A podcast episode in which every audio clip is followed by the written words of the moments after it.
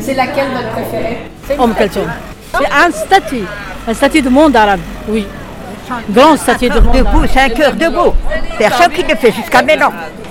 Personne qui le fait. C'est ça. Même on chante leur chanson.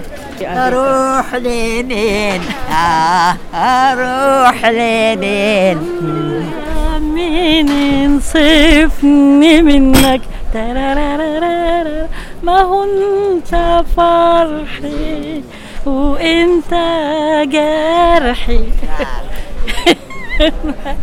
C'était une grande dame. Notre expo, elle s'appelle Diva, Diva du monde arabe. Alors quand on parle de diva, souvent c'est plutôt aux chanteuses qu'on pense. En fait, nous, on va évoquer les divas du monde du cinéma, du monde du spectacle de façon générale, donc la danse, la musique, dans les pays arabes. Donc on va traverser en fait un peu tout le XXe siècle, puisqu'on va commencer au début du XXe siècle, vers 1920, et on va s'arrêter plutôt vers les années 70.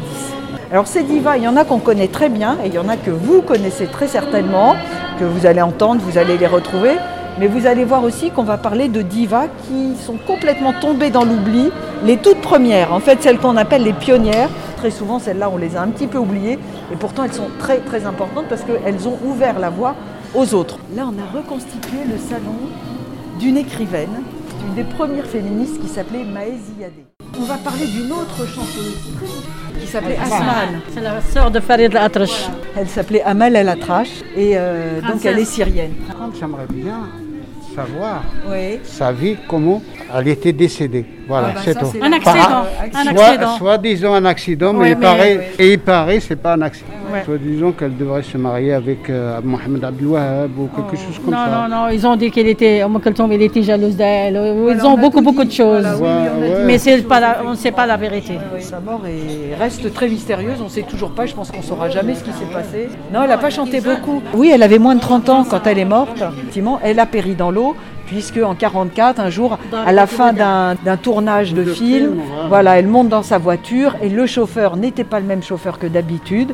Et il a eu un accident et la voiture est partie dans le Nil. Elle est morte noyée. Effectivement, elle a péri dans l'eau. Elle est morte noyée dans l'eau du Nil. La chanteuse algérienne euh, Warda Zazaïria, on dit. Warda.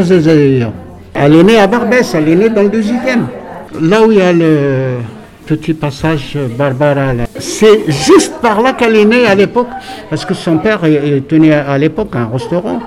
Elle était de Barbès, regardez ses cheveux. Bah, je vois pas ce que ça dit de Barbès, attendez. ah là, il provoque.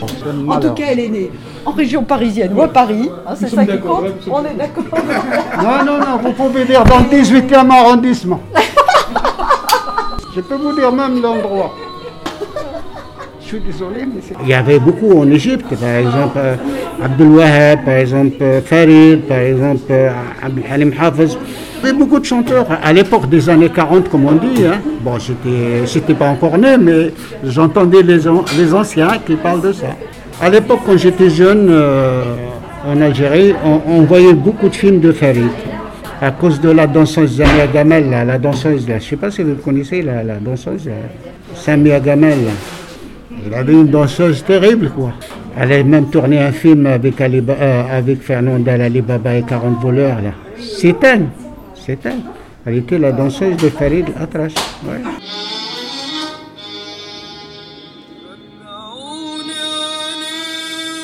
La particularité d'Oum Kalsoum, c'est que c'est une femme qui est très sage sur tous les plans. Certainement sur le plan de sa vie privée. On ne sait pas grand-chose d'ailleurs de sa vie privée parce qu'elle a toujours été très très discrète. Elle ne laisse rien savoir sur ses amours, si elle a eu des amours, on n'en sait rien. hein. Bon, elle s'est mariée quand même, elle s'est mariée, elle avait 56 ans. Euh, avant ça, on ne sait pas, euh, voilà, avec son docteur, avec son médecin personnel. Mais quand je dis très sage, c'est pas simplement sur le plan de sa vie, c'est aussi par rapport aux gens avec lesquels elle a travaillé. C'est-à-dire qu'elle a toujours été, alors évidemment, c'était les meilleurs musiciens qui voulaient travailler avec elle, c'était les meilleurs poètes, les meilleurs écrivains qui voulaient lui écrire des textes et qui lui écrivaient de très beaux textes. Mais si ça ne lui convenait pas, parce que c'est une femme qui maîtrise parfaitement l'arabe classique, elle était très exigeante sur la langue. hein, sur, euh, on ne lui faisait pas chanter n'importe quoi. Et puis bien sûr la qualité de la musique exceptionnelle. Exceptionnelle parce qu'elle a aussi une voix exceptionnelle. hein. Elle a une voix extraordinaire qui lui permet de, varier, de moduler comme ça son chant de façon euh, euh, presque sans limite. Que le chant arabe, vous savez, ça repose beaucoup sur l'improvisation. C'est-à-dire que les musiciens vont écrire un chant pour la diva qui dure peut-être un quart d'heure, et ce chant-là, elle, elle le chante sur une heure et demie. Surtout en culture. Ah, oui. ah c'est ça. Ça dure euh, longtemps, hein. Longtemps. Parce que ça dure. euh, Mais en principe, elle chantait pour les grands caïds, quoi. Pour Jamal Abdel de l'époque, pour euh, Saddam Hussein, pour les grands chefs, quoi. Les places, c'était cher à l'époque. hein. c'était à l'époque, même jusqu'à 10 000, je crois jusqu'à 10 000. euh, J'avais pas d'argent à l'époque, j'étais jeune. Je travaillais chez, à Belleville à l'époque. Mais par- je sais que mon patron, il est parti, il, il m'a parlé de ses chansons et tout ça, parce que lui, il avait les moyens pour... euh, Pour le concert? Ouais, oui. Et alors, quelle chanson vous écoutez Euh, euh, je crois Antaromré ou quelque chose comme ça. J'aime bien cette chanson qu'elle dure 3 heures. Vous continuez à l'écouter Ah oui, ah bah. Donc, elle a été en Tunisie pour chercher de la farine et tout ça pour le peuple euh, égyptien. Oui, elle a été très très engagée Ouais. aussi euh, aux côtés de tout le peuple arabe en fait. Le concert qu'elle a fait en dehors du monde arabe, bah, c'est à Paris, c'est à l'Olympia. Oui, au moment de, de Voilà. Gaulle, général de Gaulle. Exactement. C'était après la, la guerre des six jours, c'était en 67. C'est la seule d'ailleurs, justement des, des, des divas dont on parle là qui est toujours vivante. Je sais qu'il a vécu avec sa, sa belle-mère. Euh, son père s'est marié, il l'a foutu d'or et tout ça, il a souffert, il a été. Vous connaissez bien Bah, on est né a là-dedans, vécu on, ici est grandi là-dedans, dans On a- le monde on a arabe, vécu- c'est ça. hein. Il y a on a tout ça vécu qui tournait, tout ce que vous avez, il tourne dans le monde arabe, entièrement. Ah, elle s'est mariée beaucoup, oui, plus souvent que Férouz, oui. Et avec, dernièrement, peu- avec un Elle jeune. était très sage. Hein? Dernièrement, Sabah il s'est marié avec un jeune. Dernier, dernier mari.